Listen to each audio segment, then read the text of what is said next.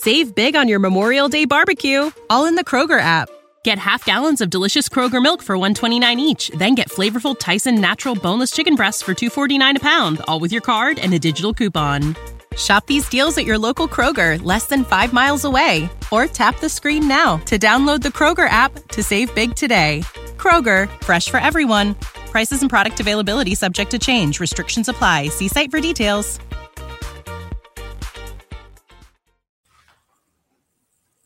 Herzlich willkommen zu Raus aus dem Abseits, dem Frauenfußball-Podcast von 90min.de.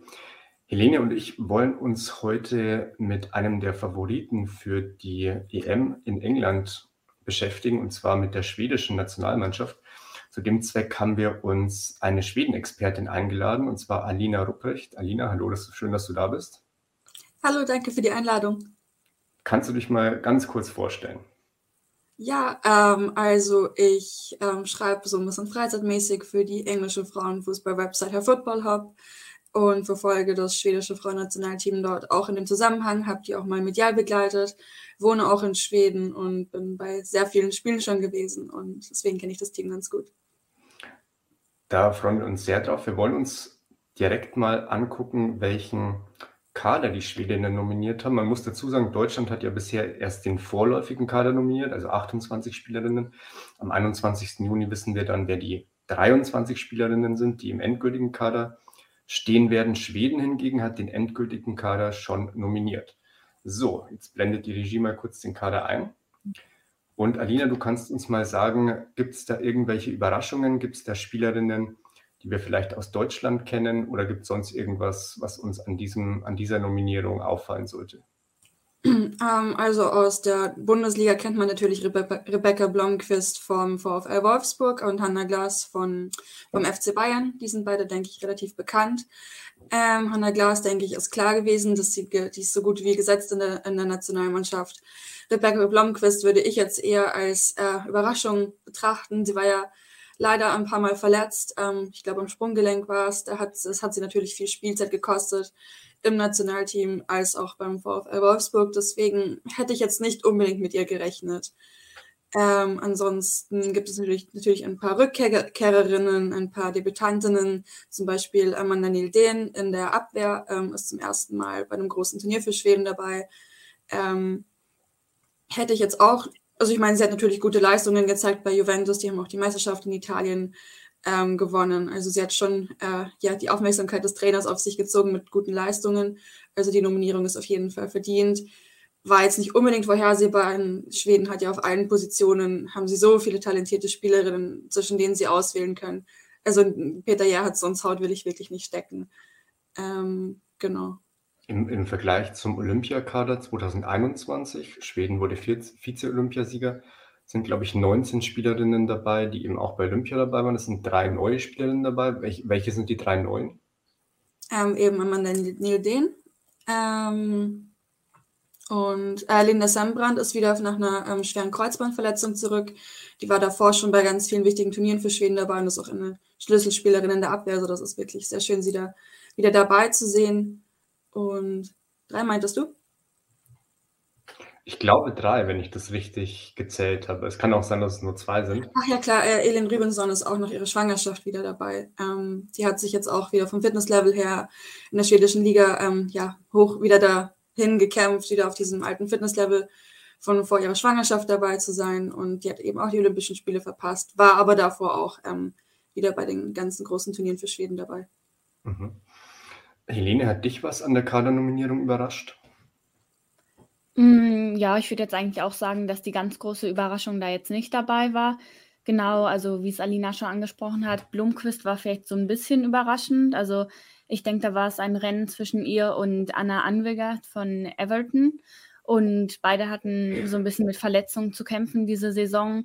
Und ja, ich denke, vielleicht hat am Ende die Flexibilität von Blomqvist auch ähm, den Ausschlag gegeben, dass sie eben viele Positionen im Sturm besetzen kann. Und das ist natürlich nochmal gut für die Kaderbreite.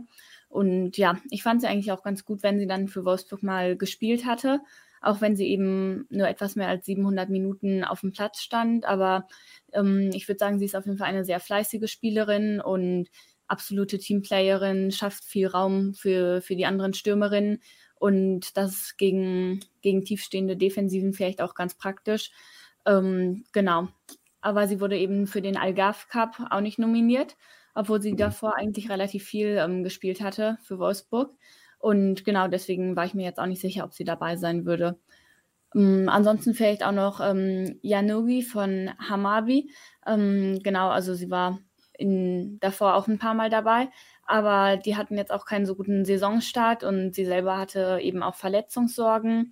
Genau, jetzt sind sie vielleicht, ähm, jetzt, also jetzt ist Hamabi wieder besser in Form und haben, glaube ich, die letzten vier, fünf Spiele gewonnen, ähm, aber das kommt vielleicht so ein bisschen spät jetzt für die Kadernominierung. Mhm. Wollen wir uns vielleicht mal mit der Startelf beschäftigen? Welche Spielerinnen könnten denn in der Startelf jetzt, kann man jetzt schon sagen, sicher dabei sein? Wir fangen mal an mit der Torhüterinnenposition. Es sind drei Torhüterinnen nominiert. Gibt es da eine klare Nummer eins? Helene, fangen wir mal an am besten. Mm, ja, ich würde jetzt davon ausgehen, dass Hedwig Lindahl im Tor stehen würde bei der EM.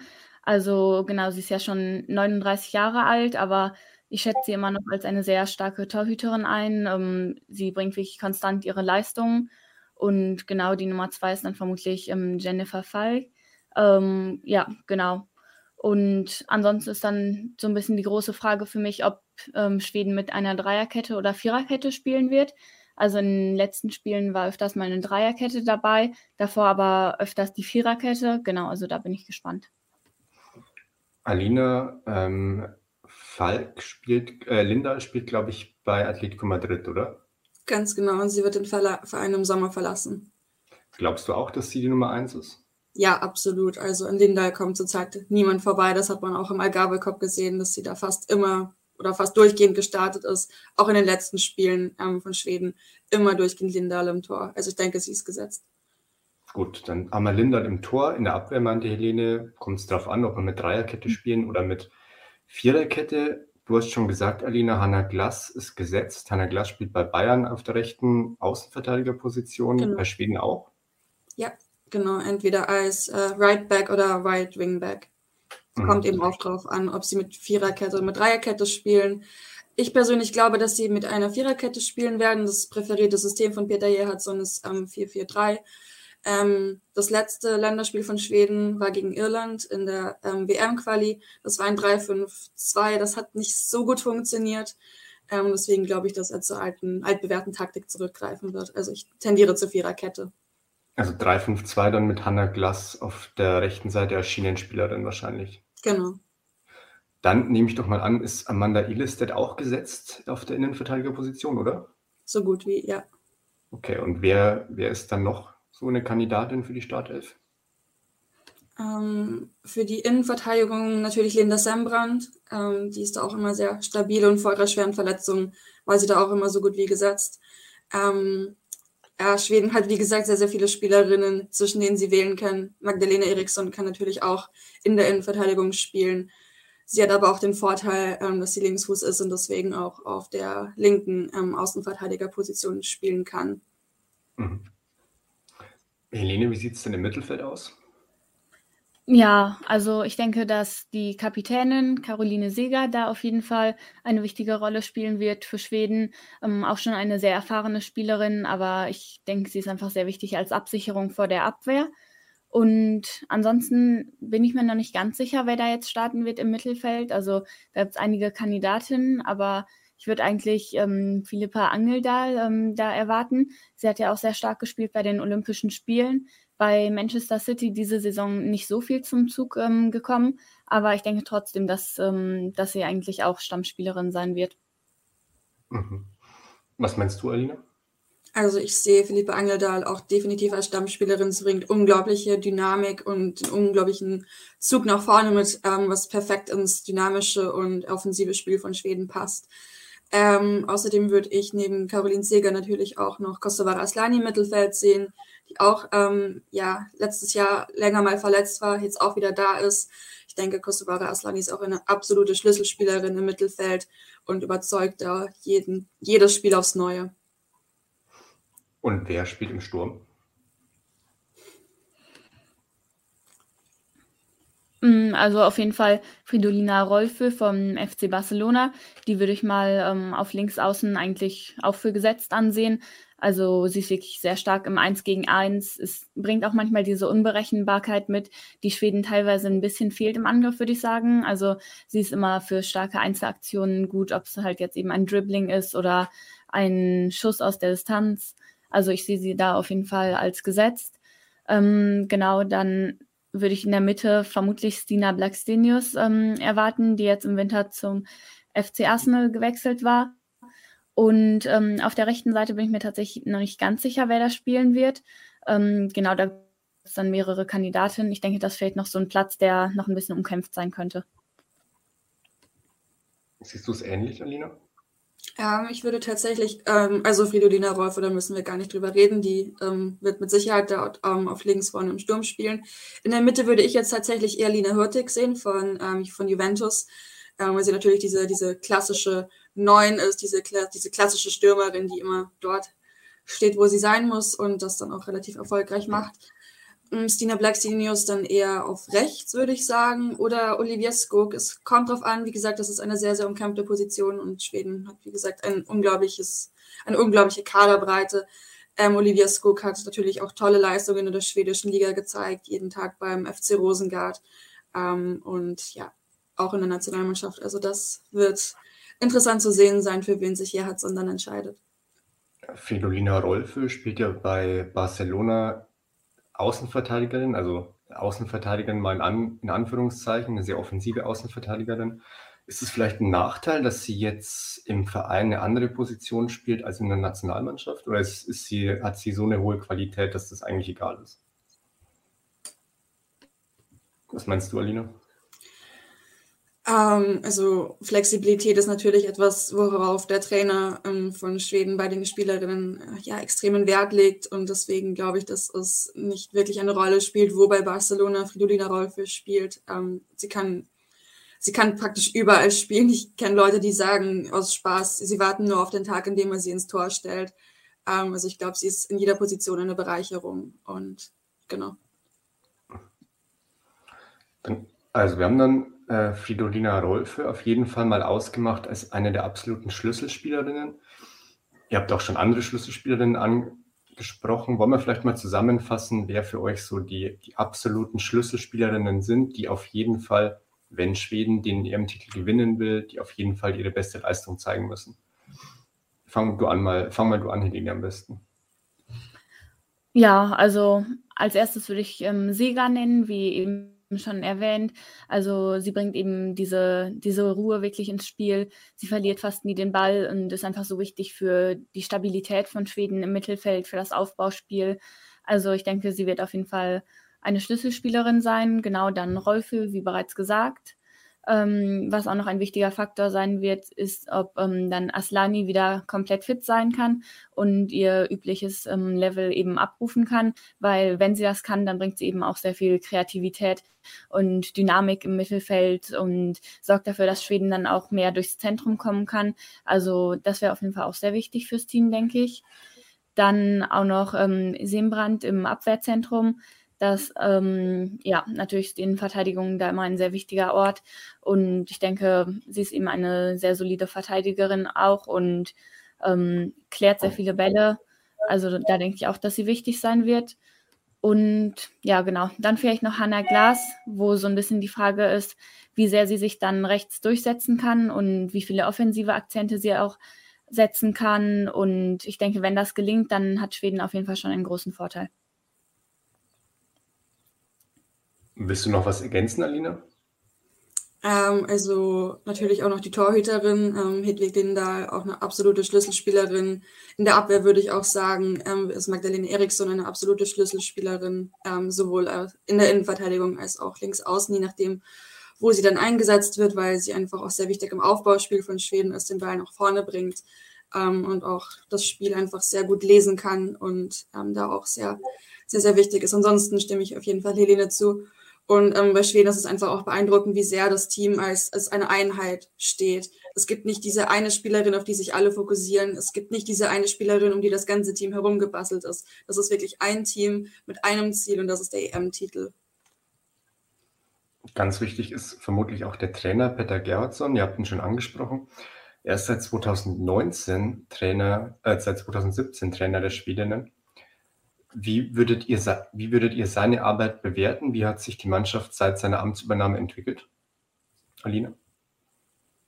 Ähm, also er tut der Mannschaft extrem gut. Ähm, er spiegelt das wieder, was auch ähm, einige von diesen Schlüsselspielerinnen haben. Er ist sehr ruhig, sehr ähm, souverän und sehr stabil in seinem ähm, Ansatz zu den Spielen. Er ist jetzt niemand, der aus Panik irgendwelche Taktiken umschmeißt. Und ich glaube, das tut dem Team auch extrem gut, dass er Ruhe reinbringt, Kontinuität. Ähm, und das ist auch das, was ich mit Schwedens Entwicklung seit 2017 verbinde. Kontinuität. Jedes Jahr wurden sie immer besser und immer eingeschweißter als Team, haben sich immer weiterentwickelt. Und das ist schon sehr, sehr beeindruckend. Das Einzige, was eigentlich nur noch fehlt, um diese ganze Erfolgsstory zu krönen, ist dieser eine große Titel. Das sollte ja, ja letztes Jahr schon, äh, sollte ja letztes Jahr schon olympisches Gold werden.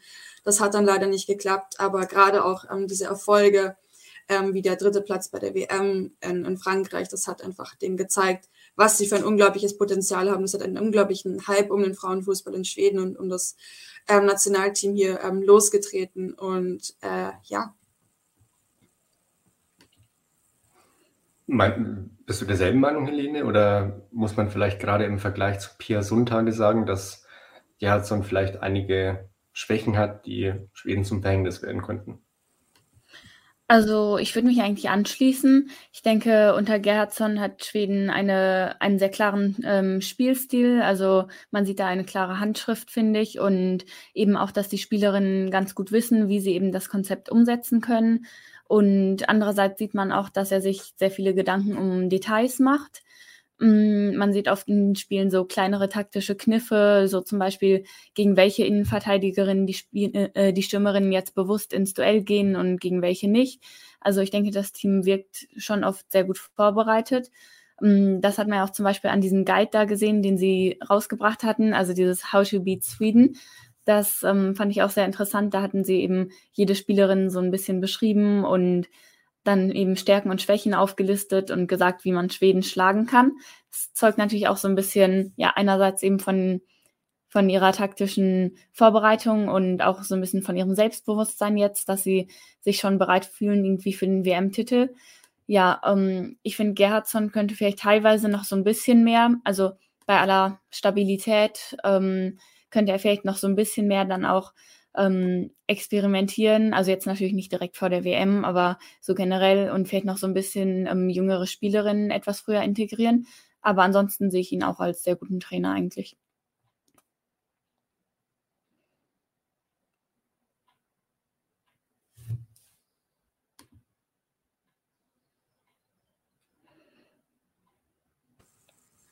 Daniel, du bist gemutet. Guter, guter Hinweis. Ähm, ich habe gefragt, welchen Spielstil Gerhardsson bevorzugt. Frage war Annalina. Okay. Ähm, ja, also wie gesagt, das ähm, 4-4-3 würde ich sagen. Und Schweden ist ein unglaublich ähm, dynamisch und schnell aufspielendes Team, ähm, sehr explosiv, ähm, viele Ball Ballgewinne ähm, und dann ähm, Counter-Attack glaube, ähm, bei How to Beat, äh, How to Stop Sweden stand, dass Schweden nach 52 Prozent der Counterattacks einen Schuss aufs Tor ähm, schafft, was schon wirklich beeindruckend ist und einfach auch zeigt, ähm, wie torgefährlich dieses ganze Team ist. Und, ähm, und ich meine wirklich das ganze Team. Ähm, Schweden ist auch unglaublich gut nach Standards. Da treffen die Verteidiger, Verteidigerinnen oft per Kopf. Und ähm, ja, Hedwig Lindal hat dieses Jahr auch schon mal einen Strafstoß verwandelt.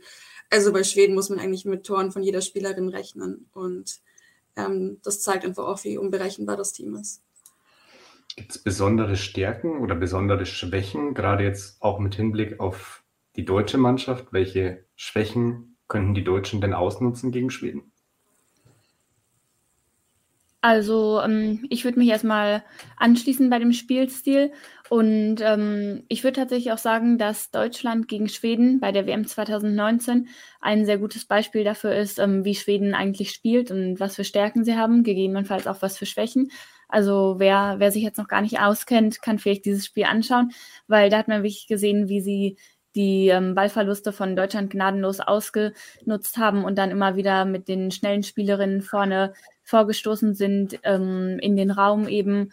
Und ja, dann machen sie eben ähm, wirklich viel aus diesen Balleroberungen und sind defensiv meistens ähm, sehr stabil, lassen da wenig zu. Ähm, was ihnen manchmal etwas schwierig fällt, ist gegen so einen tiefen Block ähm, durchzukommen. Also wie jetzt gegen Irland, was ja Alina eben angesprochen hatte. Wenn die da eben mit so einem 5-4-1 ähm, rumstehen und so ein bisschen den Bus parken, dann ist eben, ja, dann fällt es ihnen teilweise schwierig, da den Raum zu finden. Oder auch gegen Kanada im olympischen Finale hat man das gesehen. Also es, es liegt ihnen eher, wenn der Gegner ihnen dann auch Raum gibt und sie können, sie kontern können eben. Ähm, genau, also gegen tiefen Block ist manchmal ein bisschen schwierig, ähm, so selber Lücken, Lücken zu reißen, wenn sie eben den Ball haben und der Gegner da quasi mit elf, äh, mit elf Spielerinnen im Strafraum ist. Also ich denke, man könnte Schweden zusammengefasst so ein bisschen mit ihren eigenen Waffen schlagen, wenn man eben defensiv sehr stabil steht und dann ähm, bei den Standards effizient ist und gut kontert, dann kann man sie, denke ich, ähm, besiegen. Aber es ist schon schwierig. Also unter den Favoritenteams bei der EM wird mir jetzt keins einfallen, wo ich sagen würde, ja, die, die sind wirklich für ihr Offensivbollwerk bekannt. Also Frankreich oder die Niederlande, auch England, die sind eben eher für ihr Offensivspiel ähm, bekannt als jetzt für, für die starke Defensive. Vielleicht gehst du noch mal kurz auf dieses Spiel bei der WM 2019 gegen Deutschland ein und erklärst mal, ich, ich glaube, das war das Viertelfinale, wenn ich das richtig im Kopf habe, erklärst uns mal das Ergebnis und ähm, also äh, eigentlich nur das Ergebnis und kannst uns mal den Spielverlauf auch so ein bisschen schildern, damit es die Leute auch jetzt direkt vor Augen haben. Ich glaube, die meisten können sich da nicht mehr dran erinnern. Ja, das stimmt. Ich kann mich noch ganz gut daran erinnern, weil ich da tatsächlich auch ähm, selber im Stadion war. Und oh. genau, es war so, dass, oh ja, ähm, dass Deutschland in Führung gegangen war. Ich meine, das war so um die 15. Minute rum. Ähm, das war ein Tor von Lina Magul. Lina Magul, oder? Ja. Genau, ja. Ähm, das war eben sehr schön ausgenutzt. Da hatte Schweden einmal eine Lücke in der Defensive offenbart und das hat Deutschland dann wirklich ähm, schön gemacht. Und danach wurde Deutschland aber irgendwie immer fahriger und so ein bisschen träge. Es ist ihnen sehr wenig gelungen, da eben durchzukommen. Und nach der Halbzeit wurde es eigentlich noch schlimmer. Dann wurde Maruschan eingewechselt, die ja bei der WM eine Verletzung hatte. Aber man konnte da eigentlich kaum eine Verbesserung sehen. Also das war, ja, Deutschland wirkte weiter sehr ideenlos und Schweden hat eben sehr wenig zugelassen und konnte dann immer wieder vorstoßen. Ähm, ich erinnere mich daran, dass Jakobson und Blackstenius besonders stark waren bei dem Spiel. Ich meine, die hatten auch die beiden Tore dann geschossen. Genau, im Endeffekt ist dann 2 zu 1 für Schweden ähm, ausgefallen und das war auch absolut verdient. Also hätte vielleicht sogar noch ein Tor höher sein können. Mhm. Deutschland hat also, wenn man jetzt die jüngere Vergangenheit anguckt, eher schlechte Erinnerungen an Schweden. Wir wollen aber auch nicht vergessen, dass Deutschland bei der WM 2003 im Finale gegen Schweden gewonnen hat. Also wird auf jeden Fall würde auf jeden Fall spannend werden, falls Deutschland gegen Schweden antreten muss. In der Vorrunde äh, muss Deutschland glücklicherweise noch nicht gegen Schweden antreten. Wir gucken uns mal an, gegen welche Mannschaften Schweden in der Vorrunde ran muss. Muss die Regie dieses Bild hier einblenden? Ich hoffe, das sehen wir jetzt gleich.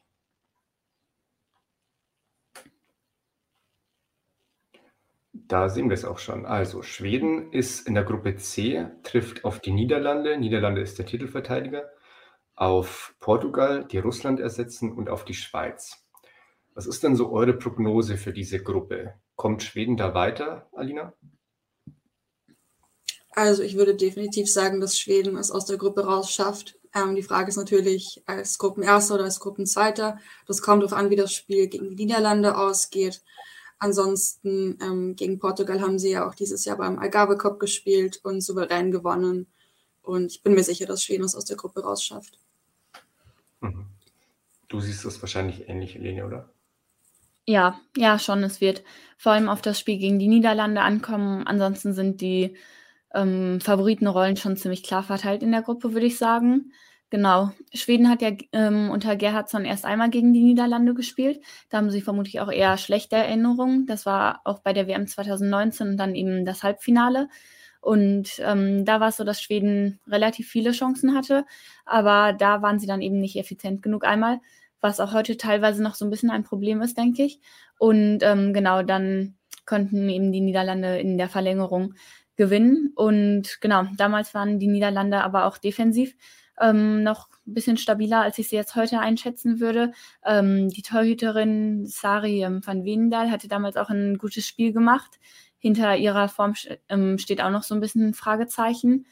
Genau, also ich denke, die Startbedingungen sind jetzt so ein bisschen anders, wenn die beiden Teams eben wieder aufeinandertreffen. Und ich sehe dann auch eher Schweden tatsächlich in der Favoritenrolle, weil, wie ich eben schon gesagt habe, ihnen liegt das eigentlich ganz gut, wenn der Gegner eher hoch steht, ihnen Raum gibt und sie dann kontern können. Und ich denke, die Niederlande haben eigentlich ja ziemlich genau diesen Spielstil.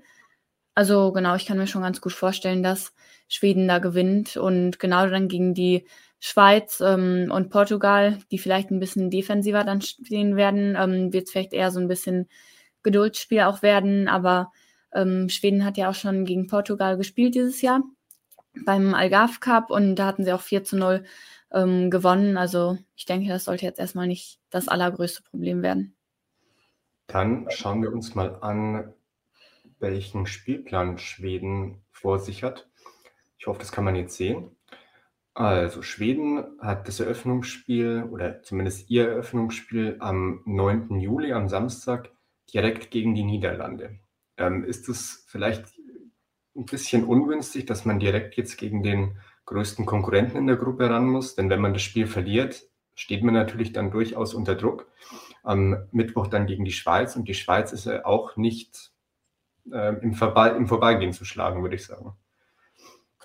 Was meinst du, äh, Alina? Hat, hat das Spiel ein bisschen Pech, dass sie gleich am Anfang gegen, Niederland gegen die Niederlande spielen müssen? Nein, das würde ich so nicht sagen. Ich glaube, das ist, ähm, trifft sich eigentlich ganz gut für das Team. Ähm, Schweden ist, wie gesagt, sehr, sehr ambitioniert. Die freuen sich, wenn sie gegen solche großen Gegner wie die Niederlande spielen können. Ich denke, das ist das absolut richtige Spiel für die, um ins Turnier reinzustarten, um in den Turniermodus zu kommen.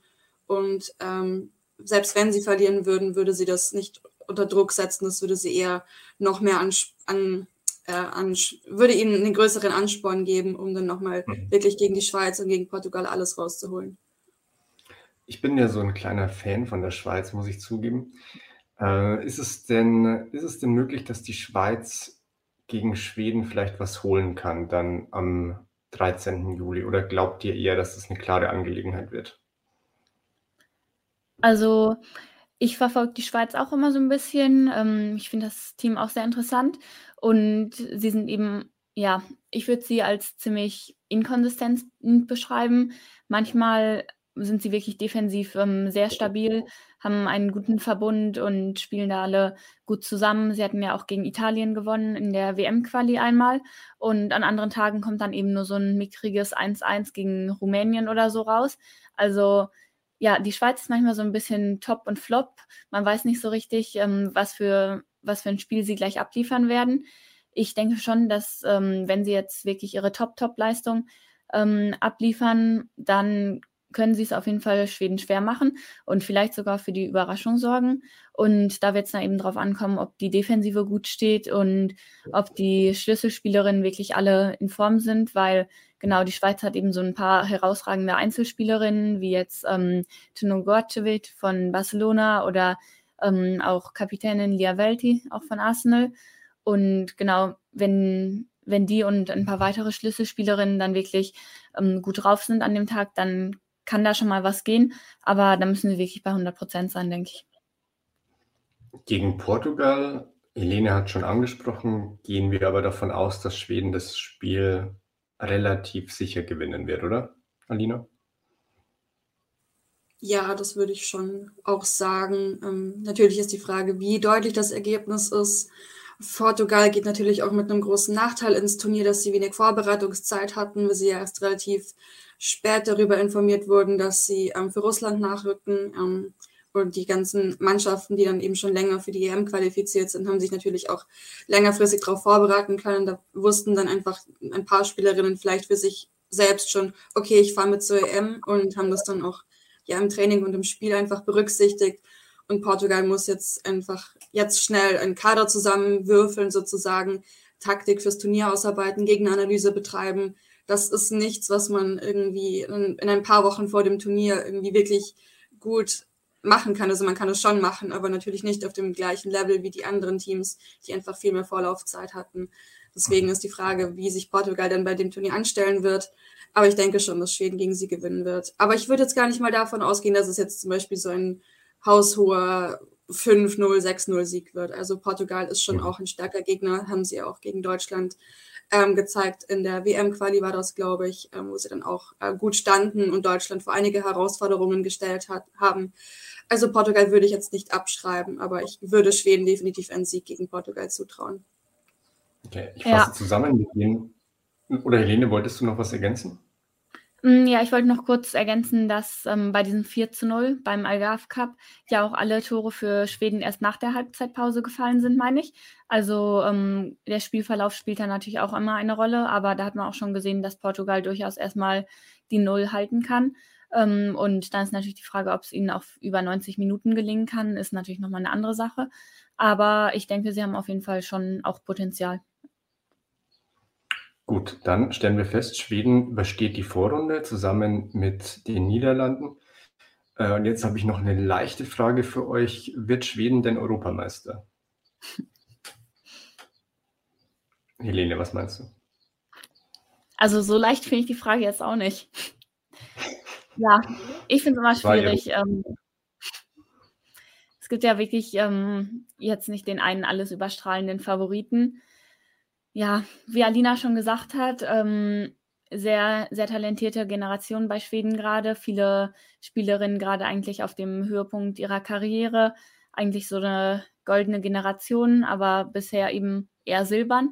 Und deswegen wollen sie das jetzt natürlich so ein bisschen ähm, krönen, das Ganze mit dem EM-Titel. Ich würde es ihnen schon zutrauen.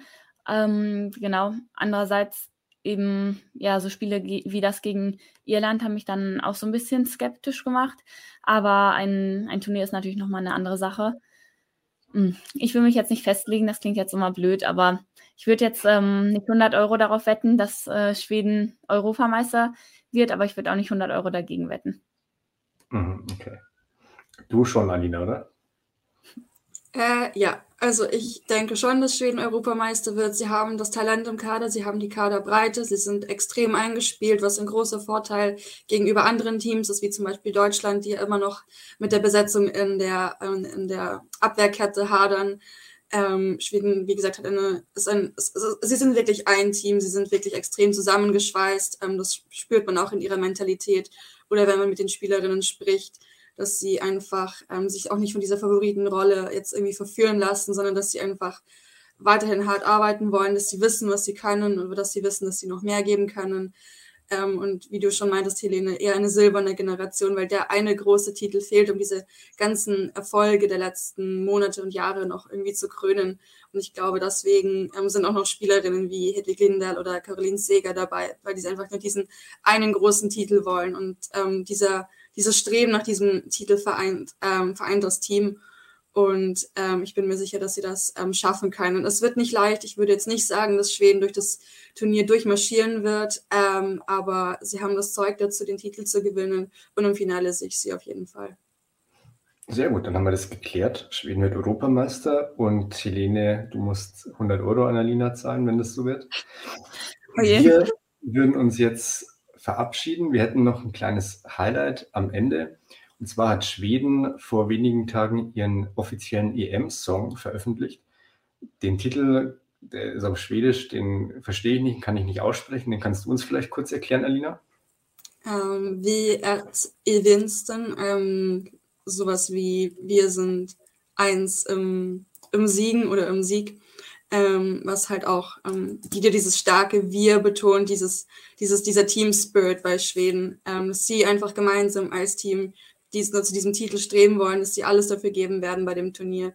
Ähm, im, im Verlauf des Songs ähm, wird auch wieder auf diese Rückschläge ähm, wie das olympische Finale letztes Jahr ähm, ja sozusagen hingewiesen. Also sie wissen einfach, sie haben viele Rückschläge erlitten. Sie wissen, es gab Tiefpunkte, aber sie haben trotzdem weitergemacht. Sie haben ähm, viele, viel, viel Arbeit reingesteckt und jetzt ist es soweit, die Früchte dieser Arbeit zu ernten und das machen sie gemeinsam als eine Einheit, als ein Team. Perfekt, dann hören wir uns den Song jetzt an.